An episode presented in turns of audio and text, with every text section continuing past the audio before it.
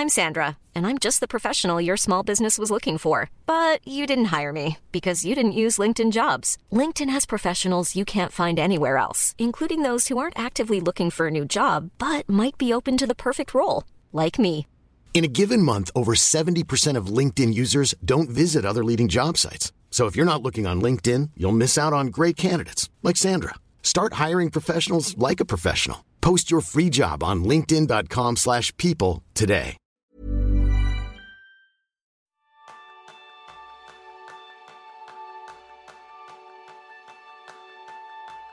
¿Te gustaría mantener una vida larga y próspera? Ese va a ser el tema principal del programa de esta semana, donde aprenderás cómo recuperar la salud perdida, mejorar tu relación con el entorno, con los demás, con nosotros mismos, a través de hábitos ancestrales de la mano de Antonio Valenzuela. Y Antonio es experto en fisioterapia manual y máster en psiconeuroinmunología clínica. Es enamorado del aprendizaje continuo y un biohacker autodescrito que es algo en que usa la ciencia y la tecnología para hacer que su cuerpo funcione mejor y de manera más eficiente. Colabora como divulgador científico asesorando a empresas líderes en el sector de la salud integrativa y es docente en distintas formaciones relacionadas con la salud y el bienestar, además de orador habitual en conferencias públicas y eventos donde comparte su experiencia, su conocimiento y su pasión. Antonio dirige actualmente junto con su pareja un centro de fisioterapia y salud integrativa, y recientemente ha publicado su libro Hijos de la Adversidad, cómo fortalecer tu salud a través de hábitos ancestrales. Bienvenidos a un nuevo episodio de Kenso, el podcast donde descubrirás cómo vivir la efectividad para ser más feliz. Yo soy Jeroen Sánchez, aprendiz en reconocer que una parte de mis problemas físicos tiene un origen emocional. Y yo soy Kika Gonzalo, aprendiz en aprender del pasado para crecer en el futuro. Bienvenido, Antonio. Muy buenas, yo soy Antonio, aprendiz de intentar enamorarme de ese proceso de mejora continua. hombre, hombre. A ver, a ver, a ver. Aprendiz de intentarlo, tú ya lo has conseguido. Bueno, yo creo que nunca se consigue del todo y siempre, ya es una de mis, de mis, digamos, dogmas mentales, siempre, Antonio, enamórate del proceso, disfruta de lo que estás haciendo. No es la meta, no es llegar, sino es el camino hasta conseguirlo.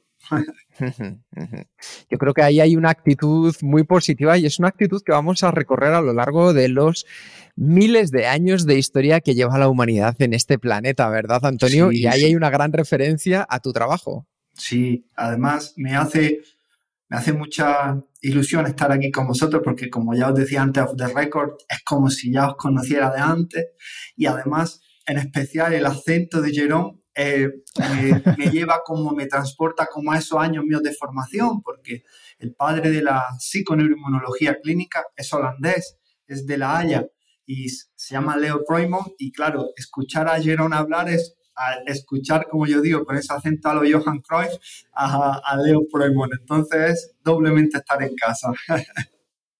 Qué bien, luego nos contarás cómo una de sus charlas de repente fue un punto de inflexión en tu vida y cómo cambió la forma de pensar y la forma de actuar. Pero como tú ya nos conoces un poco, yo creo que es importante que nosotros también descubramos quién es Antonio. Así que te voy a pedir un favor y es que te vayas y abras la ventana de tu infancia, de aquella casa en la que vivías y qué veías a través de ella. Sí, a ver veía muchas cosas, te quiero decir, pero sí es cierto que yo siempre eh, ahí es que podemos entrar en, muchos temas, desde lo más, digamos, emocional hasta lo más físico. Pero yo en mi infancia, desde pequeñito, lo he dicho muchas veces, yo no tengo problemas en rasgarme, digamos, las vestiduras emocionales. Eh, es cierto que, bueno, que quizá los primeros añitos, añitos primeros de mi infancia no, no hubo problemas, es decir, yo era bueno, siempre fui un niño muy feliz, pero es un niño sin problemas de salud, sin nada, lo que pasa es que una serie de eventos de mi vida, un tema de una infección maltratada con unos antibióticos, etcétera, una serie de historias, me llevaron hacia una obesidad que fue marcándose poco a poco, poco a poco, y esa obesidad paulatina con los, con los años me llevó, pues a un periodo de lo que siempre decimos, ¿no? Para mí el bullying es algo que, que desgraciadamente lo tengo muy presente y es algo que, que, me hizo, digamos, encerrarme un poco en mi casa, encerrarme en, en mi familia, en mis libros, en estudiar, en estar ahí dentro. Y claro, eso de ver la vida desde fuera, ver ese campo, ver esa naturaleza que no me atrevía mucho a salir, ya digo, en cuanto a relaciones sociales, etcétera, ha sido siempre algo que ahora lo veo desde la perspectiva y digo, jolín, Antonio, ¿cómo has evolucionado? Sí, porque ahora mismo cualquier persona que te vea, aparte de esa maravillosa sonrisa, se te nota que eres una persona sana. Y yo me gustaría preguntarte un concepto que yo creo que hay veces que quizá lo damos por sentado, Antonio. ¿Qué significa para ti estar sano? Sí. Pues mira, me, hace gracia porque yo, y he de admitir que estoy un poquito nervioso con el final de la entrevista, con esas 10 preguntas eh, mágicas que siempre hacéis, que digo, madre mía, a ver lo que respondo yo ahí. Pero eh, una de las preguntas que siempre vosotros soléis hacer, ¿cuál es de las mejores preguntas que te han hecho en una entrevista? Pues me la hizo Jano Cabello, un buen amigo que tiene un podcast sobre marca personal y, y sobre la buena vida. Y él me preguntaba, Antonio, ¿tú te consideras que tienes una buena vida? ¿Tú consideras que sabes lo que es vivir bien? Y esa pregunta para mí, que podemos tomarla desde la superficialidad más absoluta, digamos, pues sí, pues vivo bien, no vivo mal en cuanto a mi ingreso, en cuanto a, no sé, a, la calidad, digamos, socioeconómica que tengo, pero si empiezas a profundizar, creo que es una pregunta que tiene mucho que arrancar. Y me dio mucho, mucho, mucho que pensar. Y es cierto que, que cuando te paras a pensar que es una buena vida, yo, si os tuviese que, eh, digamos, definir o sintetizar para mí lo que es una buena vida, es una vida bueno, varios factores obviamente tienen que ver, pero uno de ellos muy importante y es como la definían los antiguos estoicos, es una vida acorde con la naturaleza, es decir, con nuestra naturaleza, con nuestra biología, es decir, una vida en la que nos comportamos de una forma afín a lo que espera nuestra genética y obviamente también una vida en la cual eh, puede pensar, decir y hacer lo mismo, es decir, que están en consonancia aquello que piensas, aquello que crees y aquello como te comportas. Yo creo que si podemos mezclar esas dos cosas, esa vivir acorde con nuestra biología, con, con nuestra naturaleza y después tener ese bienestar emocional y ese mindset, yo creo que eso sería una gran vida. Pues yo creo que es una vida a la que muchos de nosotros aspiramos. Yo quiero hacerte una pregunta así un poco cotilla dentro de esta buena vida que ahora tú mantienes, Antonio, ¿cuáles son tus hábitos diarios? ¿A qué hora te levantas? ¿Qué es lo primero que haces? ¿Qué es aquello que crees que marca la diferencia en tu forma de actuar? Pues sí, yo te puedo, eso te lo puedo compartir muy, muy gustosamente. Y además, eh, yo voy a compartir también un pequeño secreto, ¿no? Y es que yo ahora que estoy hablando con vosotros, estamos los tres cara a cara. Yo para mí no estamos los tres cara a cara, estamos cuatro personas. Estáis vosotros dos y está ese oyente, esa oyente que yo me la imagino escuchando el podcast como yo hago siempre, que lo mismo ahora a lo mejor está conduciendo o está en el gym eh, entrenando, o está dándose un paseo, o está haciendo tal. ¿no? Entonces yo me la imagino ahí esa persona con nosotros y también me la imagino que puede estar pensando, wow, hábitos ancestrales, esto suena muy irse a la naturaleza, perderse, hacerse un, digamos, una anacoreta. Y yo que soy una persona que estoy trabajando en, pues, no sé, en un sector tecnológico, estoy eh, con gestión de grupos humanos o estoy trabajando en cualquier trabajo de empresa, esto no es para mí. Y que sepa la persona que nos está escuchando que no, que totalmente es para ella porque es traer lo bueno digamos, de la, de la, biología evolutiva a nuestro día a día, aterrizarlo aquí. Yo, ese es el objetivo que me he marcado, que cuando terminemos esta charla, que esa persona tenga recursos para aplicar en su día a día, que no le voy a decir que se vaya a la luna, por ejemplo. Entonces, ¿cuál es mi día a día? ¿Qué hábitos para mí me han marcado y han mejorado mi salud? Pues mira, uno de ellos, y quizás a lo mejor no es el primero, pero Yo sí lo voy a poner aquí el primero en consonancia por esa persona que os digo que nos está escuchando, fue el concepto de sitting breaks, las roturas del tiempo sentado o también se llaman ahora snacks de movimiento. Y esto viene de una evidencia científica muy sólida, la cual eh, nos habla de cómo cuando nosotros estamos sentados más de media hora, ya el límite, digamos, nefasto a esa hora seguida, en nuestro organismo se empiezan a acumular centímetros cúbicos de grasa alrededor del corazón, del hígado, nuestras arterias se empiezan a inflamar, nuestro cerebro empieza a producir una serie de sustancias prooxidativas que disminuyen nuestra concentración, es decir, nuestro rendimiento cae. Y eso, por ejemplo, el padre de la psiconeuroinmunología hablaba de, esa filosofía calvinista que Jerón tiene que que, entenderla muy bien en cuanto a Holanda, que decía que en Holanda la gente no se levantaba de la silla ni para hacer pis, estaban las ocho horas de su trabajo ahí. Hoy día yo creo que eso se ha también extendido a, a nosotros y pasa que estamos con el culo pegado al asiento esas ocho horas. Pues, ¿qué nos dice la ciencia?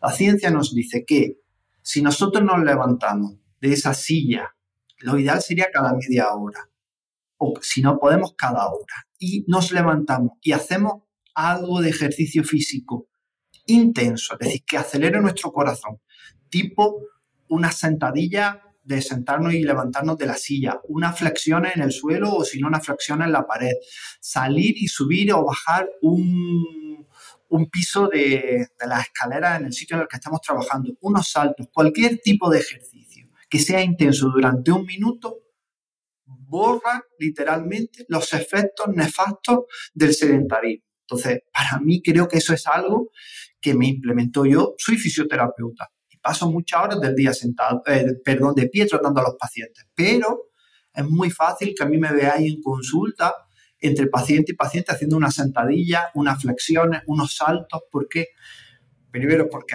ya mis pacientes ya están acostumbrados a mis locuras, pero porque eso te descarga, te hace que mejore la concentración, hace que aumente la noradrenalina y la dopamina en el cerebro y sobre todo desinflama nuestro organismo. Entonces, eso para mí sería el primero de los hábitos que puede marcar la diferencia, que la marcaron en mí, porque también yo pasé de un sedentarismo muy heavy ahora hacer bastante deporte y ese pequeñito paso de empezar a movernos cada hora puede ser el, hábito que primero nos mejore ahí, pero que después nos lleve a hacer, por ejemplo, más ejercicio. Ese podría ser uno. Y si quieres, yo me sigo extendiendo, pero no quiero tampoco monopolizar. No, no, yo creo que, ya es una, un consejo estupendo, porque efectivamente yo creo que lo has explicado muy bien, todos los efectos negativos eh, de de estar ocho horas sentados. Y yo creo que es la realidad de, muchísimos de nuestros oyentes que, que, trabajan en oficina y, y, tal vez durante dos horas no se levantan. y, con estos pequeños consejos que tú das, yo creo que podemos evitar bastante, ¿no? Eh, aunque yo me, yo me veo un poco una persona que, que está en oficina. Yo, yo, trabajo aquí solo de casa, pues no tengo ningún problema de empezar a saltar, pero la vergüenza que tal vez hay que pasar un poco, pero por eso también me gusta el ejemplo que has dado de, de subir y bajar escalas, que este se puede disimular un poco, que coges unos papeles y, y parece que vas a una reunión. ¿no? Ahí Oye, que también digo que el mundo está para cambiarlo. Entonces, si nosotros se lo explicamos a nuestros compañeros las grandes ventajas que tiene, a lo mejor sería muy guay que todo a, la hora nos levantáramos y nos pusiéramos a hacer sentadillas juntos, ¿os imagináis? Eso sería muy guay. Sí. Yo, yo creo que el, al fondo de todo esto está el hecho que nosotros humanos no estamos hechos para el estilo de vida que, que estamos llevando. No estamos hechos, yo siempre eh, como ejemplo digo, no estamos hechos nosotros para caza mamuts, ¿no? Y todo lo que no se parece en caza mamuts probablemente no nos va bien. Eso sí, que, que yo creo que hay una, eh, por esta parte de que estamos hechos de esta forma para cazar mamuts y después hay cosas que podemos hacer, ¿no? Y, me gustaría saber en qué proporción crees que nuestra salud depende de la parte genética, de que, lo que llevamos de nacimiento y en qué parte depende de lo que hacemos a diario. Vale, eh, aquí voy a meter otro tercer, otro tercer factor en la ecuación y después que no se me olvide hablaros de los ritmos de luz, que es algo también muy importante dentro de mi práctica diaria que cambió mucho mi salud y creo que la puede mejorar de nuestros escuchantes. hay normalmente, y yo eso es algo que he dicho muchas veces muy alegremente y creo que ahora me desdigo un poco. Como decía Walt Whitman, yo soy una persona que alberga en su interior multitudes, ¿no? Y yo siempre suelo decir que nuestra salud depende más de nuestros hábitos y de nuestro estilo de vida que de la genética o de la suerte. Hoy día, que me gustaría decir que creo que la suerte impacta en nuestra salud de una manera muy decisiva y no reconocerlo es algo un poco prepotente por mi parte, porque en el sentido en el que nosotros, los tres que estamos aquí, las personas que nos están escuchando, estamos en el percentil alto, en el 5% de la población mundial. Entonces ya el hecho de haber nacido con agua corriente, de haber nacido en el entorno de una familia que no nos maltrataba o que nos ha dado unos recursos para estudiar, que nos ha puesto un plato de comida todos los días, eso es una tremenda suerte e impacta muchísimo nuestra salud. Se sabe que a mejor nivel socioeconómico las sociedades son más saludables. Eso es algo que tenemos que tener presente y oye, y agradecerlo y tenerlo dentro de nuestro agradecimiento diario, que somos afortunados. Eso sería lo primero.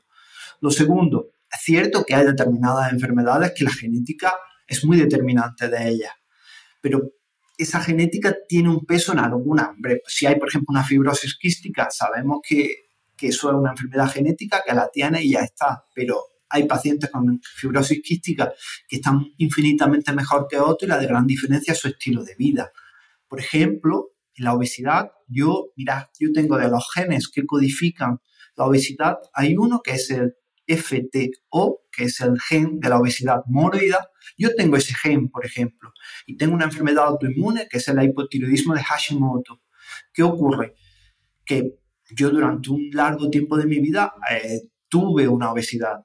Pero ¿qué ocurre? Que cuando mis hábitos cambiaron, mi salud cambió. Entonces, si tengo que poner en digamos, en enfermedades crónicas no transmisibles tipo obesidad, hipertensión, arteriosclerosis, diabetes, artritis, etcétera, etcétera, te diría que un 80% depende de nuestro estilo de vida y un 20% lo codifica la genética. ¿Y este es la luz? ¿Qué, ¿Qué querías decir con esto? Eso, que eso es algo que creo que también es muy importante y es un hábito que muchas veces tenemos, eh, pasamos por alto y que cuadra mucho con la, con la biología evolutiva, es la relación que el Homo sapiens, que los seres humanos tenemos con la luz. Es decir, nosotros hemos evolucionado para vivir en entornos muy soleados, con mucha luz azul durante el día y la oscuridad más absoluta o quizá una hoguera por la noche. Esa, consonancia de luz y oscuridad la hemos perdido y es algo que altera de una manera muy nefasta a nuestra salud. Con eso quiero decir que, por ejemplo, para mí uno de, mis hábitos diferenciales en cuanto a la salud es, fue el ver amanecer todos los días en la calle. Yo salgo a correr por la mañana con mis perritos y veo, y veo salir el sol todas las mañanas. Eso de ver salir el sol, de si no quieres ver salir el sol o no quieres eh, correr, da igual, un paseo a primera hora de la mañana. Eso lo que hace es que resincroniza tu cerebro y te dice, oye Antonio, está amaneciendo. Ahora es momento de actividad, de, hacer tus cosas que requieran energía, de moverte, de trabajar, etcétera, etcétera. Cuando nosotros estamos encerrados en hábitats cerrados, pues, oficina, etcétera, evidentemente la luz que hay no es la misma de la intensidad que hay en la calle. Entonces, eso manda un mensaje a nuestro cerebro muy, eh, ¿cómo diría? Muy discordante, en el sentido en el que le pedimos que tenga actividad, pero a nivel de luz es, no es de día, es como si fuera un atardecer y entonces ¿qué genera? Genera cansancio, fatiga, etc. Por eso la ciencia nos dice que aquellas personas que, por ejemplo, el descanso del café lo hacen saliendo a dar un paseo y ver la luz del día por la mañana, tienen mejores niveles de energía y rinden más, en su trabajo que aquellos que hacen el descanso del café en la cafetería. Y también viceversa, cuando llega la tarde, ver, ver el atardecer, que puede sonar algo muy naif, yo lo sé, puedan decir, bueno, Antonio está aquí en plan filosófico hoy, pero no, ver atardecer, primero, bueno, a nivel de radiación electromagnética es una pasada, porque el Sol en el atardecer emite una serie de, de fotones lumínicos que se llaman fotones NIR, que cuando impactan en nuestra piel, por ejemplo, aumenta la capacidad de producir serotonina, que es una hormona de bienestar. Pero cuando tú ves el atardecer, a tu cerebro le estás diciendo lo mismo, le estás diciendo, oye Antonio, ya se ha acabado el día, es hora de que entres en modo descanso, desconexión. Entonces, cuando yo veo atardecer y después en casa por la noche, si tengo que usar pantallas, si tengo que utilizar o ver, por ejemplo, la televisión para ver una serie, etcétera, yo me pongo mis gafitas de filtro de luz azul. Son unas gafas feas, lo sé, porque son de un color así amarillo, ves la tele de color casa, ¿no? Efectivamente, utilizas, ves la pantalla del ordenador en color amarillo, pero te están filtrando esa luz que le dice a tu cerebro que es de día. Entonces, muchas veces nos gastamos un montón de dinero en suplementos de melatonina por la noche y sí, que las personas que nos estén escuchando sepan que si están viendo la pantalla de su tablet una hora antes de irse a la cama, la reducción de la melatonina que produce su cerebro, que es la que nos hace que descansemos, se va al 50%. Entonces, por mucha que tomemos, si no mejoramos esa, digamos, esa relación ancestral que hemos tenido con la luz, eh, no va a mejorar nuestro descanso ni nuestra energía durante el día. Y para mí fue algo que ya te digo, volver a, digamos, a reconectarme, a reconciliarme con ese patrón de la luz, mejoró mucho mi salud. Sí, hace dos años en este podcast hemos hecho un pequeño reto con, con los oyentes de durante 30 días eh, salir a la primera hora al sol, tomar 5 o 10 minutos al sol. Y de todos los retos que hemos hecho en este podcast, yo creo que es el, el que todavía yo mantengo. Y no, noto, noto mucho los días que por la mañana directamente empiezo a, trabajar. Además, como yo trabajo desde casa, pues no tengo un desplazamiento hacia el, trabajo, que son cinco pasitos del, del comedor al despacho y ya está. Pero siempre intento, pues esto, hacer estos 15 minutos de caminar fuera, además ah, para activar el cuerpo y noto directamente el efecto que tiene este la luz, ¿no? Antes has mencionado que, que, nosotros somos unos afortunados, que, que estamos en 5, el 1% de población mundial en temas de suerte, ¿no? que tenemos todas las condiciones que queremos y además yo creo que últimamente estamos cada vez más, estamos obsesionados por nuestra salud, que hacemos, todos tenemos, al menos yo veo los gimnasios llenos de gente que están haciendo actividad, de, haciendo deporte, pero no obstante yo creo que en temas de, de salud, de, cómo, de, enfermedades, tengo la sensación que vamos a peor. ¿Cómo, ¿Cómo se puede explicar esto? Sí, mira, aquí pasan dos cosas y una de ellas es que eh, tú has entrado en, un sesgo cognitivo que lo tengo yo también, que es ese sesgo de, de, de la cámara de eco, ¿no? En la que la población que tenemos o en los círculos en los que nosotros nos movemos lo extrapolamos al resto de la población. Entonces creemos que hoy cada vez nos cuidamos más, va más gente al gimnasio, que la gente cada vez come mejor, pero Jerón, que siento decir que no es así, es decir, que la mayor parte de la población tenemos unos índices en España de sedentarismo de en torno al 70% de la población y desgraciadamente esa tendencia que venía lentamente pero paulatinamente reduciéndose del tema del consumo de alimentos ultraprocesados se revirtió durante la pandemia. Llevamos ahora unos años en los cuales seguimos aumentando ese consumo de alimentos, bueno, alimentos, de productos comestibles que se venden en grandes superficies, que van cargados de calorías, de azúcares, de sustancias proinflamatorias. Y esa es la realidad de la sociedad en la que nos movemos. Nos movemos en una sociedad en la que cada vez, ah, bueno, hay un segmento que sí que se cuida, pero que nos movemos poco y tiramos de alimentación ultraprocesada. Que ojo, que tampoco quiero hablar de culpabilizar a las personas que nos están escuchando ya nos decía Jiddu Krishnamurti que no es signo de buena salud vivir, eh, digamos, bien adaptado a una sociedad enferma. Es cierto que la vida diaria nos impulsa a comer rápido, a pensar rápido, a trabajar más de lo que debemos. Eh, ¿Qué os voy a contar a vosotros que sois unos cracks en tema de efectividad para revertir todo esto? Pero que yo creo que, que tenemos mucho trabajo por delante porque la gente no se cuida más. Y también quiero decir otra cosa. Me da, perdonad, me da la sensación de que estoy en plan charlatano y aquí lo siento nada. y tal, porque voy como una metralleta porque quiero soltar muchas cosas, pero también hay otro factor muy importante que yo también lo veo. Yo siempre suelo decir que, la frase no es mía, ojo, que la salud es una cadena que se rompe siempre por el eslabón más débil. Y nosotros vemos que muchas veces hay personas, y yo lo veo casi continuamente en consulta, personas que llegan a la clínica y dicen, Antonio, yo lo hago todo bien, pero me encuentro fatal. Y le digo, a ver, ¿qué es para ti hacerlo todo bien? Pues como fenomenal, eh, hago ejercicio físico tres veces por semana, estiro otras dos, salgo a caminar, tomo mis suplementos nutricionales, etcétera, etcétera. Ah, vale, perfecto. Y oye, ¿cuánto duermes? Buah, pues lo normal, cinco o seis horas por noche. Ah, eso es que no está.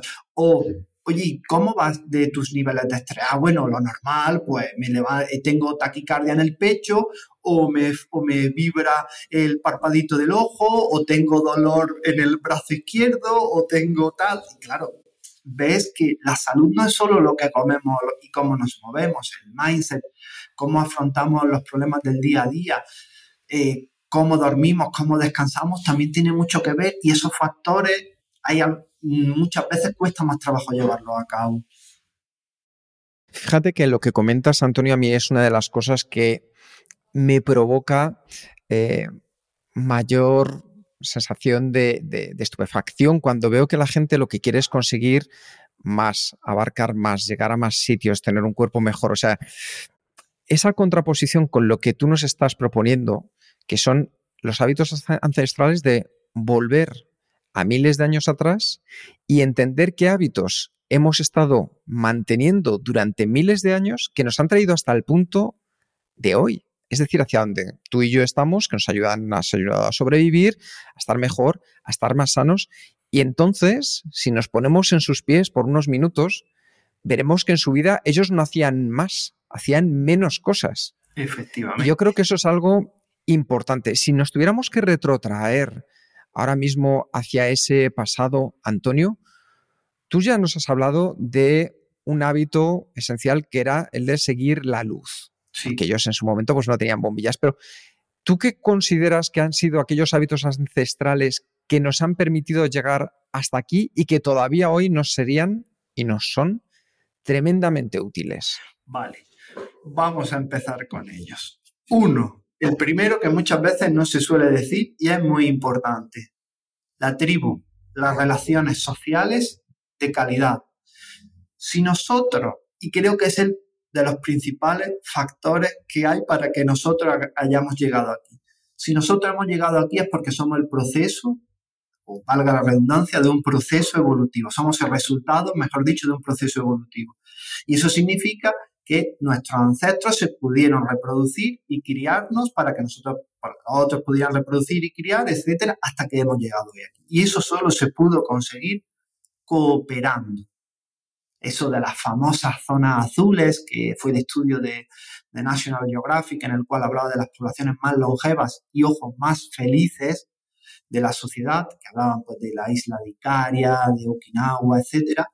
Todas esas poblaciones ancestrales que vivían en consonancia y que llegaban a ser nonagenarios, tenían una cosa en común y es que tenían un, sentimiento de pertenencia a un grupo muy potente. Entonces, eso es algo muy importante, es decir, tener un grupo de confianza de personas que compartan tus valores y que sean valores alineados a lo que tú sientas, a lo que tú crees que vayan, digamos, en cuanto a salud, eso es algo súper importante y si no tenemos ese grupo de apoyo, deberíamos de empezar a buscarlo. Eso sería una de las principales cosas.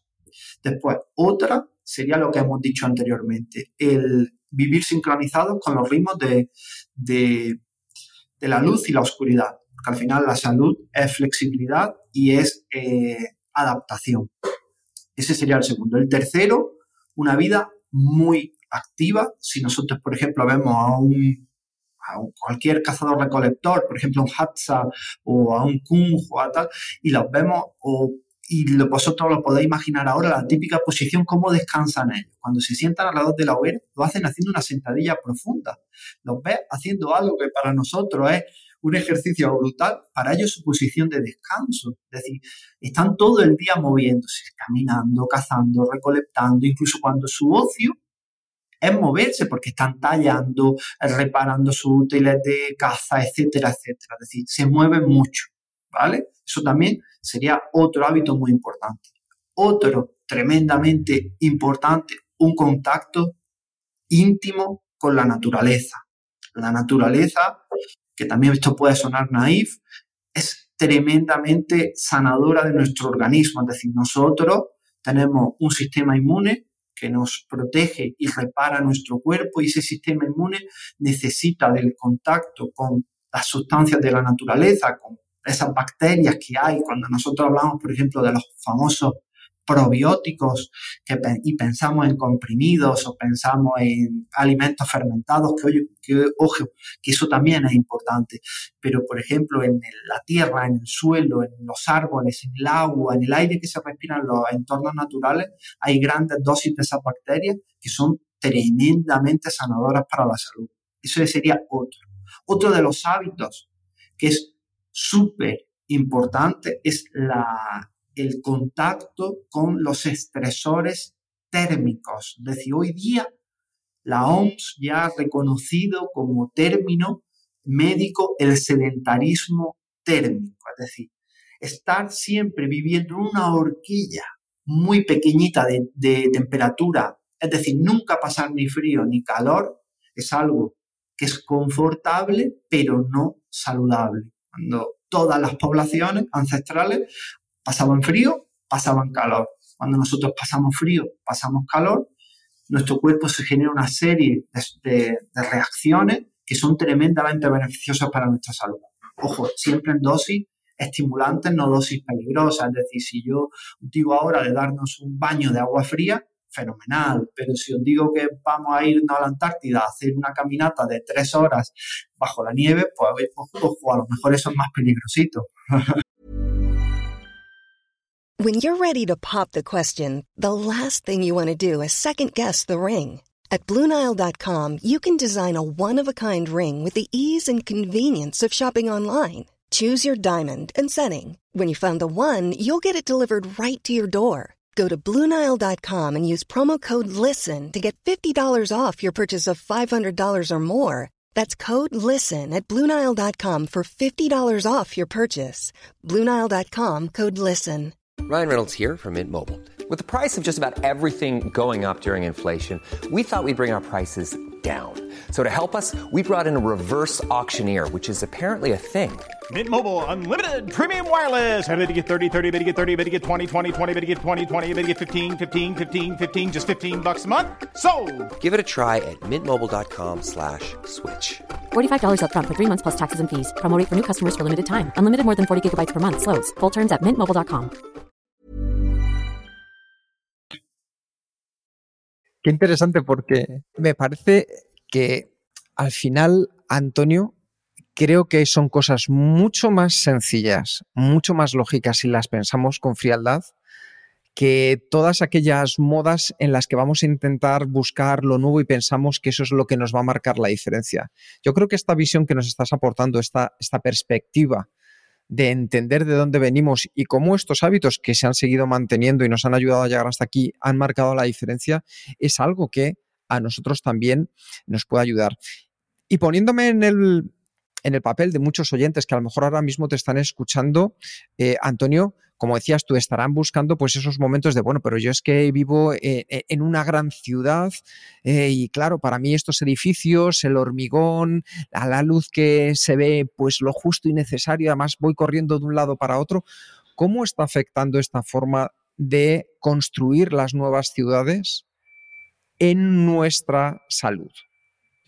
eso es un, melón muy importante que acabas de abrir, Quique, y tienes toda la razón, porque es cierto que las, las ciudades nos enferman. Es así. Lo tenemos que saber y lo, la gente lo tiene que escuchar y lo, y lo tiene que comprender y entender, pero es que es algo lógico. Si vivimos en ciudades en las que todo está forrado de hormigón, cada vez hay menos entornos naturales en los cuales pisar césped, ojo, y en España aún Hoy día hay muchas zonas de césped en las cuales son ornamental, no puedes pisarlas, no puedes tocarlas.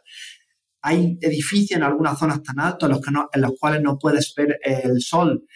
Coches que van circulando por el centro de la ciudad generando una gran cantidad de contaminación. Es decir, todo eso enferma, por supuestísimo que enferma y es algo muy determinante. Hay una de las cosas que, me parece muy interesante es, tú er, que eres un aprendiz, como decías, en, la mejora continua, ¿qué es aquello que de repente con alguien que ha leído tu libro, con alguien que ha asistido a una de tus charlas, con cualquier paciente que hayas tenido, ¿cuál es ese momento en el que tú te sientes de verdad orgulloso por ver el cambio? Para que nosotros también entendamos a dónde podemos llegar. Gran pregunta y gran... verdaderamente es una gran pregunta. Y hay, claro, eh, ahora sin ánimo de, de vanagloriarme ni resultar prepotente, porque en absoluto quiero resultar así, porque es que voy a decir que ha habido muchas personas, también es cierto que llevo muchos años trabajando y también es cierto que como yo soy el reflejo de, lo que muestro, en lo que yo hago, pues es fácil que la gente pues confíe en lo que yo les suelo recomendar. Pero ha habido muchos casos a lo largo del tiempo de muchas personas que han cambiado muchos sus hábitos, pero mira, por ejemplo, me viene a la cabeza una, una persona, vamos, vamos a usar ella, desgraciadamente, ya no está con nosotros porque él tenía una enfermedad muy grave. Eh, yo la conocí hace unos años, se convirtió en una de mis mejores amigas o mi mejor amiga, se llama María José, José para los amigos, y es que la voy a poner porque me ha venido ahora a la cabeza, como muestra de resiliencia y como muestra de que, de que si ella pudo, todos podemos. María José nació con, con espina bífida, una espina bífida severísima para las personas que nos están escuchando que no tengan lógico conceptos médicos.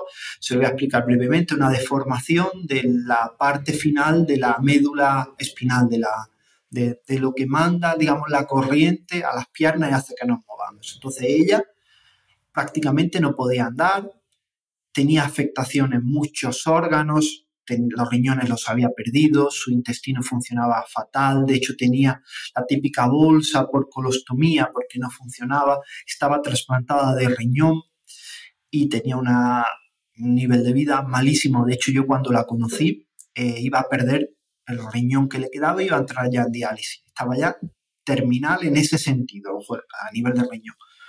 Yo la conocí, empecé a tratarla como fisioterapeuta y empezamos a forjar una gran amistad. Entonces, ella ya empezó a decir, oye Antonio, ¿y qué puedo yo seguir haciendo para mejorar mi salud, para cambiar tal? Mira, ella empezó a hacer ejercicio en la medida de lo que podía, si no podía con las, con las piernas, podía empezar con las manos, empezó a cambiar su relación con la comida, empezó a, cambiar hacia una alimentación más saludable, empezó a hacer algo que, mira, por ejemplo, antes no lo había dicho, pero es algo muy importante y que hacían todas las poblaciones ancestrales, que el tema de los ayunos nocturnos.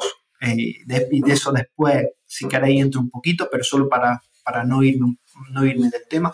Empezó a hacer esos ayunos nocturnos, empezó a darse baños de agua fría y también empezó a usar la sauna, que era muy interesante por el tema de su riñón. Pues mirad, María José iba a perder el riñón le quedaban seis meses para perder ese riñón. ¿Sabéis cuánto tiempo lo consiguió aguantar? 11 años. 11 años. Mejoró su calidad de vida. Eh, cambió su manera de, eh, digamos que, por decirlo, decirlo de alguna forma, no, digamos que cogió mucha confianza en sí misma, empezó a salir a la calle, eh, se compró un ciclomotor de estos eléctricos pequeñitos para poder salir y moverse porque ella vivía en Córdoba, es decir, ella era la, expresión más grande de ser una hija de la adversidad, de, esa resiliencia, de esa antifragilidad y, y desde lo más profundo, digamos, que estaba en el pozo, tuvo por los mejores años de su vida, verdaderamente. Mil gracias por compartirlo. A vosotros. Pero ojo, que es un caso muy extremo, pero hay muchas otras personas que tenían que, por ejemplo, simple, el, típico enfoque que es que yo odio, peso centrista de, comer menos y movernos más para perder peso y que empezaron a no comer menos sino comer mejor, eh, empezar a cambiar los horarios de sus comidas, empezar a esos baños de agua fría, esa sauna, esa relación, cambiar esa relación con la luz. Y ese ejercicio y dieta que antes no le mejoraba empezó a hacer que perdieran peso o pacientes con artritis que que ya se pueden atar los cordones de los zapatos cuando antes no podían bajar. Es decir, hay muchos, muchos casos. Y ahora ya sí, Jerón, me callo. Perdón. No, no hace falta que calles, no. Simplemente que quería dejar una cosa clara, porque estamos hablando de, hábitos ancestrales, pero en ningún, en ningún momento estás diciendo que tenemos que volver a vivir como, como los cazadores recolectores. Que no, no es que, que, estás diciendo que todo tenemos que ir, dejar al lado toda la modernidad, todo lo que, lo que hemos creado como humanos para volver dos mil años atrás, ¿no? Simplemente es si te entiendo bien, es buscar la sinergia entre estos hábitos ancestrales y la parte más moderna. Y, yo creo, mi pregunta que tengo para ti, antes de, preguntarte por el ayuno nocturno, que sí que me, interesa, ¿no? es que ¿cómo, encontramos este equilibrio entre los hábitos ancestrales y vivir en una sociedad moderna? Ahí está, genial. Eso es una gran pregunta. Bueno, ahí la primera respuesta, y perdonad que voy a tirar de tópico, sería que no dejar que lo perfecto sea enemigo de lo bueno. Eso sería, eso sería lo primero. Entonces hay muchas veces que dicen, es que Antonio, como yo no puedo hacer una dieta eh, ecológica de productos de proximidad y tal, pues entonces ya como lo que sea tampoco es eso. Es decir, o como, como no puedo irme al campo por el tema de la relación con la luz, pues entonces ya da igual. Eso es lo primero. Entonces, tenemos afortunadamente también el tema de, por eso a mí me gusta el concepto de biohacking, que es el tema de utilizar la ciencia y utilizar los avances tecnológicos para, digamos, acercarnos a ese patrón ancestral. Entonces, es decir, por ejemplo, uno de los muy importantes, si yo por la noche lo ideal sería, obviamente, que cuando llegara la, oscuridad de, la tarde, pues que nosotros encendiéramos nuestras velitas, cogiéramos un libro y leyéramos bajo luz de las velas en nuestra casa, o con una bombilla incandescente, naranjita, tal. Pero oye, a lo mejor nadie, no todos pueden. Por ejemplo, a ti, Jerón, que, lo sé de haberte escuchado alguna vez, por la noche es tu momento de relax, de verte algo en una pantalla pues ¿qué hacemos? ¿Te privamos de eso? No, pues sabemos que hay esas gafas de filtro de luz azul que nos las podemos poner y no te van a estar alterando, digamos, ese, ese ritmo circadiano. Eso sería un hack, o sea, sería un biohack en ese aspecto, ¿vale? Otro, por ejemplo, podemos decir, oye Antonio, tío, es que yo eso de las duchas de agua fría, eso no es para mí, ¿vale? Perfecto, no hace falta hacerlo todo, pero sí a lo mejor cambiar nuestro enfoque y decir, oye, pues mira, voy a salir a la calle y voy a, voy a hacer contraintuitivo, es decir, en vez de salir muy abrigado de casa para no pasar frío, voy a salir a la calle y voy a dejar que el frío entre en contacto conmigo, voy a dejar que mi cuerpo sienta esa sensación de frío y cuando me he expuesto un poco a ese frío ya me puedo abrigar, por, por ejemplo, otra sería. Otra más, yo no puedo hacer, Antonio, un ayuno de 16 horas porque no cuadra con mi estilo de vida, porque directamente no quiero. Tampoco es necesario hacer un ayuno de esas 16 horas. Haciendo un ayuno nocturno de 12, de lo que hablaremos después, ya tiene mejoras para la salud. Otra cosa igual, yo no puedo estar como un WhatsApp todo el día moviéndome. Pues vale, pues si no puedes estar todo el día moviéndote, vamos a hacer esos sitting breaks. Cada hora nos vamos a levantar, hacemos algo de ejercicio y nos sentamos. No sé si con eso, Jerón, te respondo o, Sí, no, genial, genial. Y, y, después el tema que has mencionado ya varias veces, ayuno nocturno, porque a mí me han enseñado siempre que es muy, muy, muy importante desayunar siempre a la misma hora, comer siempre a la misma hora y cenar bien a la misma hora. Eh, eh, las tres comidas son sagradas. Y ahora vienen eh, la moda del ayuno. Sí, ¿Qué, qué, qué nos aporta el ayuno? Vale, mira, aquí, porque nos daría ya para un podcast entero, no, no voy a entrar en el melón en profundidad, pero si queréis, cuando vosotros queráis, hacemos otra charla y hablamos de lo que vosotros queráis, cuanto queráis. Pero yo siempre hago la coña de que más que ayuno intermitente, esto es el ayuno interminable, porque no se para de hablar de ayuno, de ayuno. Yo soy el primero que ya no me gusta hablar de ese término ayuno, ¿vale? Entonces, es cierto que reducir, y ahora veréis por qué, porque yo siempre digo, vale, no tenemos que ayunar, olvidaros de esa palabra, lo que tenemos que hacer es cenar más temprano y desayunar un poquito más tarde. Es decir, hay personas que aunque a vosotros no lo creáis, se acuestan, cenan a las 11 de la noche y desayunan a las 6 de la mañana. Eso es así. Entonces, tenemos que pensar que hacer una digestión es un proceso muy costoso a nivel energético para nuestro sistema digestivo. Entonces, si estamos todo el día comiendo, hacemos esas famosas cinco comidas del día y encima de todo las hacemos con una cena muy tardía y un desayuno muy temprano, nuestro tubo digestivo está continuamente digiriendo y con el sobrecoste y sobredaño que eso puede tener. Eso sería uno de los beneficios que tiene acortar esa ventana de alimentación. Pero después pasa otra cosa. Al igual que nosotros mm, no se nos ocurriría ¿no? darle a una lechuza eh, un ratoncito si la tuviésemos en un, en un zoológico, no se le ocurría a la lechuza el ratoncito para que se lo comiera durante el día, porque de hecho la lechuza está, está escondida, la lechuza lo come por la noche.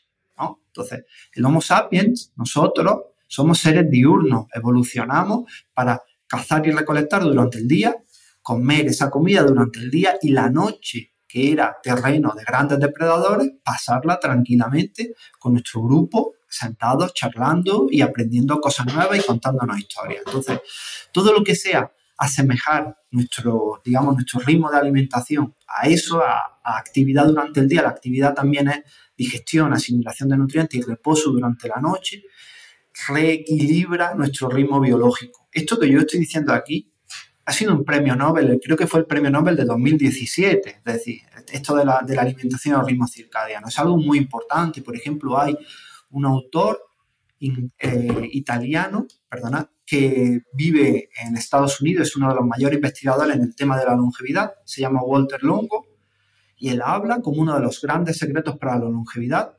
dejar 12 horas entre, el, entre la cena y el desayuno. Es decir, si las personas que nos están escuchando que se olvidan de esas 16 horas.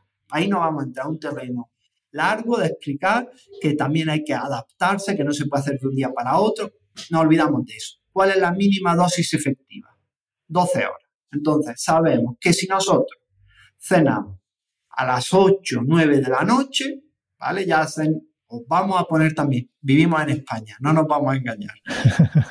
Una persona que cena a las 10 de la noche y termina de cenar a las 10 y media de la noche, lo ideal sería que hasta las 10, 10 y media de la mañana no ingiriera alimento, es decir, que se levantara por la mañana, se tomara eh, una infusión, se tomara algo de agua, quizá el café a primera, primerísima hora de la mañana no es lo más indicado porque ya cuando nosotros nos levantamos producimos una hormona que se llama el cortisol y el café aumenta también esa producción de esa hormona, entonces el café lo podemos dejar para una horita después de habernos levantado, ¿vale? Entonces nos levantamos, nos tomamos nuestra infusión calentita y después a las diez y media desayunamos. Lo ideal sería adelantar esa cena y cenar como hacéis vosotros, Jerón, o yo espero que tú todavía no hayas perdido esa costumbre holandesa de cenar más temprano para después poder desayunar más temprano. Entonces sabemos que si dejamos esa ventana de 12 horas, nuestro organismo estimula vías de longevidad por una serie de movidas que tampoco es momento ahora de entrar, pero mejora la longevidad, reduce la inflamación, mejora la capacidad que tenemos de digerir alimentos. Con esas 12 horas. Después podemos extenderlo a 13, 14, 15, se podría, pero con esas 12 horas ya tenemos un punto muy importante de entrada. Fíjate que a mí me encanta lo que estás comentando porque me veo reflejado en muchas de estas cosas con pequeñas acciones que llevo en mi día a día de manera incorporada lo más natural desde salir a pasear por la mañana con el perro hasta preparar la comida a media tarde justo después de trabajar para que nos apetezca comer o cenar, por así decirlo antes, y dejar ese tiempo de ayuno, salir un poquito más frío cuando hace frío para sentirlo y esa necesidad de cómo también conecta nuestro cuerpo. Y yo te lo agradezco, Antonio, porque muchas veces cuando trabajamos con directivas, con directivos, piensan que no tienen tiempo para esto, o con gente que va muy estresada por la vida y piensa, yo no tengo tiempo para esto. Y nos has dado un punto de vista muy claro, que es, sí que tenemos tiempo. Otra cosa es que prefieras encontrar tus excusas y seguir con el mismo ritmo que nos ha metido esta sociedad. En tu libro, al leerlo, nos invitas a cambiar nuestra visión de la realidad y para mí eso es fundamental. Por favor, explícanos por qué resulta tan útil. Ahí lo has dicho y me he sentido también reflejado. Yo también he dado algún taller. A mí me encanta la formación, quizás quizá es de las cosas que más me gusta. Y, he dado también formaciones a directivos y he dado formaciones a personas que trabajan en empresas y es lo que tú dices. Yo siempre digo que tenemos que, que hacer las cosas. Yo, yo te voy a poner las cosas lo más fácil, lo más fácil posible para que la fricción a la hora de establecer un nuevo hábito no la tenga, no la sea lo más sencilla. Y después otra cosa que quería decir antes de entrar en esa visión es que obviamente vosotros, yo sé que hacéis esos hábitos porque se os ve, es decir, se os ve personas sanas, equilibradas, felices, optimistas. Yo estoy viendo la cara de decir, sois dos tíos sanos. Entonces, claro que hacéis esas cosas, se os nota, te el reflejo de nuestro hábito se nota en nosotros. ¿Y cómo cambiar la mentalidad? ¿Cómo cambiar el enfoque de las cosas? Pues es muy importante. Y mira, voy a poner un ejemplo solo para que las personas nos entiendan. Vamos a decir, parámetro fisiológico, ¿vale? El corazón a 200 pulsaciones por minuto, ¿vale? La tensión arterial disparadísima hormonas de estrés como adrenalina por los topes. Las, las venas y arterias llenas de glucosa, ¿vale? Y un sistema de activación simpática, y de nerviosismo disparado. ¿Eso vosotros qué pensáis? ¿Que es algo bueno o algo malo? No puede ser bueno. algo malo, ¿no? Algo malo y estresante, que nos va a generar ese estrés asociado. Claro, efectivamente. Pues yo ahora os digo que eso puede ser que llegamos tarde a la reunión de nuestra vida, que nos están atracando o que estamos montados en una montaña rusa. ¿no? En una atracción de, un parque, de la Warner o del parque que vosotros queráis. ¿no? Que hacer puenting te hace eso. Pero ¿qué ocurre cuando tú haces puenting? Entras en fobia, tienes un ataque de pánico. No, lo bueno, algunas personas que sí, pero lo disfrutas como un enano. ¿Por qué? Porque tu enfoque mental, tu mentalidad es totalmente diferente. Es decir, la fisiología es la que es, pero la mentalidad, es decir, cómo nosotros percibimos el entorno y cómo percibimos eh, lo que nos ocurre, cambia de manera diferencial el comportamiento. Entonces, es muy importante empezar a cambiar nuestra mentalidad sobre las cosas. Por ejemplo, con el tema del frío, yo lo digo mucho, no quiero hacer parecer aquí de estos bros del tema de los baños de agua helada, etcétera, que, los hago, te quiero decir, pero no, creo que no es el día de empezar a, defender eso, pero sí creo que, que las personas le tienen, tienen mucho miedo a sentir, tienen ese miedo, ay, voy a pasar frío, voy a... Tenemos una sensación de que somos seres frágiles, de que somos seres que nos podemos romper con facilidad y oye, somos el fruto de la evolución y si hemos, hoy estamos aquí es porque hemos superado muchísimas adversidades. Entonces, tener ese enfoque mental y decir, no, que esto no es así, o, cambiarlo, digamos, hacia una manera más, ya no solo resiliente, sino antifrágil, de, de tomar esos retos que nos plantea la vida, esos problemas que nos plantea la vida como un reto, es algo fundamental en cualquier terreno, en el vuestro de la efectividad, por supuestísimo, pero en el tema de la salud, muchísimo, muchísimo más, no, igual. Vamos a terminar poco a poco, pero antes de, todo esto que ya sabes que vendrá, quería dejarte una pregunta que nos dejó nuestro último invitado, Fran Casas, en el episodio 249. Y su pregunta para ti es, ¿cómo te gustaría que fuera tu yo de dentro de 20 años? Y como segunda pregunta, ¿creías realmente que puedes conseguirlo? Vale, pues mi yo de dentro de 20 años, mirad, yo con 30 años me, propuse que a los 40, que lo voy a cumplir este año, estar más sano que con 30. Lo he conseguido. Eh, hago más deporte y estoy, digamos, en otro enfoque. Entonces yo dentro de 20 años, en ese momento tendré 60 años, espero ser una persona más sabia, eh, una persona que sabe disfrutar aún más de los pequeños momentos de la vida, una persona más contemplativa, pero que en absoluto haya perdido el tema de seguir cuidando el cuerpo y seguir, eh, digamos, avanzando en esa mejora continua. Entonces, espero que sea una persona más sabia. Con eso me conformaría. ¿Y crees que puedes conseguirlo? Sí, yo creo que sí. Estoy en ese camino y estoy en ese famoso Kaizen y entonces yo creo que sí lo conseguiré. Bueno, no es que crea, lo conseguiré. Y perfecto, esta es la actitud. Y, ya sabes que en Kenzo nos dedicamos a ayudar a personas y empresas a vivir la efectividad para ser más feliz y por eso, para conseguir esto, ¿cuál es tu mejor hábito productivo? Pues, eh, gran pregunta, mi mejor hábito productivo. Pues quizá uno de los mejores hábitos productivos es entender cuando mi cerebro no da para más, es decir, cuando estoy creando, escribiendo o haciendo un artículo, tal, entender que mi cerebro en ese momento está saturado y saber que hay, hacer esas famosas flexiones, esas famosas sentadillas, esos saltos, me vuelve otra vez a reconectar de energía, me centra y me vuelve otra vez a poner. Eso, digamos que uno de, mis, de mis hacks de productividad más altos. Muy bien, muy bien.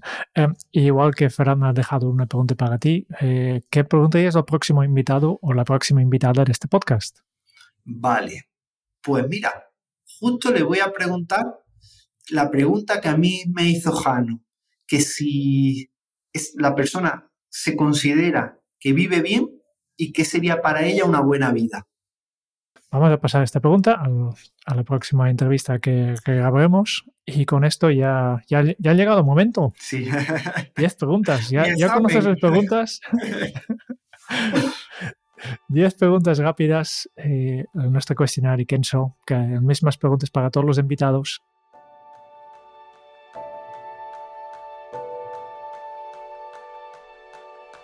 Y la primera pregunta que tengo para ti es, si tuvieras que compartir un solo aprendizaje de todo lo que has bebido hasta ahora, ¿cuál sería? Pues que empiecen pequeño, pero que empiecen. No sé si se entiende, pero... sí, sí. Mm, claro, claro. Sun Tzu, claro, cualquier viaje empieza con un primer paso, ¿no? ¿Cómo se titularía tu biografía? Pues, gran pregunta. Pues creo que sería la persona que trató de aprender en qué consistía una buena vida.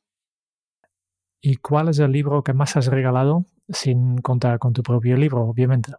Ok, aquí es difícil porque yo creo que cada, cada persona tiene, tiene un libro, ¿no? Entonces he regalado muchos libros a muchas personas, pero bueno, quizá uno de ellos sería This is Water, Esto es Agua, de David Foster Wallace. Creo que es el libro más pequeñito que yo me he leído, pero eh, es el libro más bonito que me he leído. Ese libro lo he regalado mucho también. Dejar ir, también es un, uh, es un libro que he regalado mucho. Invicto, de Marcos Vázquez, también. Y que ahora piense, creo que, que This is Water sería el que más he regalado. ¿A quién te gustaría o te hubiera gustado conocer? Buah, buena pregunta. Pero me quedaría con Oliver Sacks. Me, es uno de mis escritores, o mi escritor favorito, y es esa persona sabia, mentor, que siempre evoco yo en mi cabeza cuando busco un consejo, y creo que me hubiese encantado tener una charla con él. Oliver Sacks, me quedaría. ¿Y qué canción pones a todo volumen para subir el ánimo? Buah, esa es muy fácil. Rolling Stones de... de mira, es mi, es mi cantante favorito y ahora no me sale, de Bob Dylan. O esa cualquiera de Bob Dylan. ¿Cuál ha sido la pregunta más interesante que te han hecho? Aún a riesgo de reiterarme, que en qué, si, si yo sabía vivir bien y qué consistía para mí una buena vida. Ya lo habías contestado antes, sí. ¿Qué se te viene a la cabeza cuando piensas en la felicidad? Dos momentos.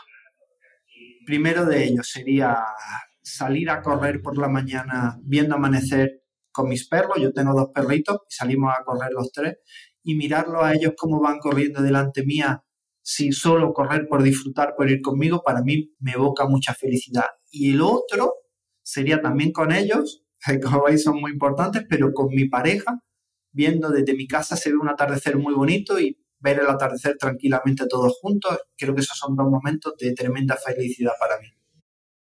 Mm, qué chulo. ¿Qué película volveréis a ver cada año? Mira, aquí te voy a dar dos cosas, película y serie. la película hacia Rutas Salvajes me encanta. De hecho, la figura de Chris McCandles durante mucho tiempo y todavía la tengo muy metida en mi cabeza, cómo se fue a vivir la naturaleza y, su historia, es algo tal. Y después, una serie. Para mí, la mejor serie de la historia de la televisión, This Is Us. Creo que no hay una serie que tenga más enseñanzas vitales condensadas que esa serie. Entonces, esas son las dos cosas.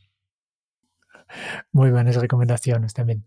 Y la última pregunta ya. Si tuvieras que dejar un mensaje en una cápsula para tu yo del futuro, ¿qué te dirías? Eh, vale. Mm, quizá eh, vive más lento y disfruta del proceso. Vale, ya está, ya está. Ya sobrevivido el cuestionario Kenzo. que no veía por tanto. Sí. Y con esto solo nos queda una cosa porque hemos aprendido mucho de ti. Has aportado muchas eh, lecciones, muchos aprendizajes tuyos también. Y mientras tú estabas hablando, nosotros hemos estado tomando notas, como siempre. Y como costumbre en este podcast, al final de una entrevista siempre compartimos nuestras notas contigo y con todos los oyentes. Antonio, es un aprendiz enamorado del proceso de la mejora continua. Y su objetivo es mantenerse por el camino de ser una persona más sabia, donde no es la meta, es el camino para vivirlo más lento y disfrutar del proceso. Y Antonio no ha tenido problema en rasgarse las vestiduras emocionales. Nos ha llevado desde una infancia feliz hacia esos primeros momentos donde una enfermedad le conduce a una obesidad y una obesidad le lleva a una existencia más encerrada en sí mismo y donde al final veía la vida desde fuera. Y de una gran pregunta que hemos repetido varias veces, la de si tú te consideras que tienes una buena vida, hay detrás una gran respuesta, la de una vida acorde con tu naturaleza biológica. Y Antonio nos ha enseñado que la salud es una cadena que se rompe por el eslabón más débil. Y para ello nos ha compartido un pequeño secreto, sus hábitos del día a día para fortalecer nuestra cadena. El primero, la tribu, las relaciones sociales de calidad en tu vida. Porque si hemos llegado hasta aquí, es porque tú y yo somos el resultado de un proceso evolutivo. Y se ha conseguido gracias a la cooperación, y ahí es donde hemos encontrado poblaciones más felices y sanas. El tener ese sentimiento de pertenencia con valores compartidos es algo importante para buscar a tu alrededor. El segundo, vivir sincronizados con los ritmos de la luz y la oscuridad. Hemos evolucionado para poder vivir de entornos iluminados a entornos que se apagaban con la naturaleza. Y de ahora lo podemos hacer disfrutando de un paseo al amanecer porque resincroniza tu cerebro, esa luz que nos ayuda a recargar nuestros niveles de energía. Y también al terminar, el poder ver el atardecer le manda a tu cerebro la orden de ponerse en modo de desconexión y prepararse a descansar. Tercer hábito ancestral, ponernos en marcha y pasar a la acción. Esas rupturas del tiempo sentado, como cuando pasamos más de media hora y nuestro organismo comienza a hacer que nuestro rendimiento decaiga. Tan sencillo como movernos de manera intensa va a borrar de inmediato esos efectos nocivos del sedentarismo. También nos ha hablado de la importancia de reconectar con la naturaleza, porque nuestro sistema inmune necesita el contacto con ella y sus bacterias, el contacto con la tierra, con el aire, con la hierba. Déjate mimar y cuídala. Y ya que te cuidas, cuida también los estresores térmicos. Deja de lado el sedentarismo térmico. De vez en cuando pasar frío o calor, ya sabemos que a día de hoy puede ser algo muy cómodo, pero desde luego no es saludable. Así que en pequeñas dosis estimulantes, disfruta del frío y disfruta del calor. Y eso sí, deja el ayuno intermitente que se transforma más bien en ayuno interminable. Recuerda que algo tan sencillo como cenar un poquito antes y desayunar un poquito más tarde, ayuda a tu intestino a trabajar menos tiempo y a reequilibrar nuestro ritmo biológico y mejorar la longevidad. Como Antonio nos ha enseñado y tú has podido comprobar, nuestra salud depende más de tus hábitos que de la genética o de la suerte. Un 20% de genética, un 80% de hábitos. Y suerte ya tienes. Porque si nos estás escuchando, probablemente estás en ese percentil alto de la población mundial. Somos esa excepción del 5% con la suerte de haber nacido en el primer mundo y todos sus beneficios. Antonio, un curioso empedernido e enamorado del aprendizaje continuo, con sus ansias de conocimiento que le han llevado por todo el mundo en búsqueda de personas que valga la pena escuchar. Personas como María José, porque José es la muestra de resiliencia. Es el ejemplo en el que si ella pudo, todos podemos. La expresión más grande de revelarse y dejar de ser una hija de la adversidad. Porque el mundo está para cambiarlo. Y si tus hábitos cambian, tú cambias. Y ahora tú. ¿Te ha ofrecido Antonio los recursos a los que se comprometía para cambiar tu día a día? Si es así, empieza en pequeño, pero empieza. Muchísimas gracias, Antonio. muchísimas gracias a vosotros. Me habéis emocionado de corazón. Yo no sé cómo, mientras que estamos charlando, podéis parir esa cosa tan bonita que habéis acabado de hacer ahora. Me, me habéis dejado flipado. Verdaderamente es una cosa que yo siempre pensaba, digo, no, mirarán hacia abajo, apuntarán, y os estaba mirando y digo, no toman nota, y ahora me sacáis eso, me habéis dejado flipado. Muchísimas, muchísimas gracias a vosotros. Muchas gracias por escuchar el podcast de Kenso. Si te ha gustado, te agradeceríamos que te suscribas al podcast, lo compartas en tus redes sociales o dejes tu reseña de 5 estrellas para ayudarnos a llegar a más oyentes. Y si quieres conocer más sobre Kenso y cómo podemos acompañarte a ti, tu equipo o tu organización en el camino hacia la efectividad personal, puedes visitar nuestra web kenso.es. Te esperamos la semana que viene en el próximo episodio del podcast de Kenso donde Kike y Jerún buscarán más pistas sobre cómo vivir la efectividad para ser más feliz. Y hasta entonces, ahora es un buen momento para poner en práctica un nuevo hábito Kenso. Fortalece tu vida moderna con hábitos ancestrales. Nos escuchamos pronto. Chao. Chao.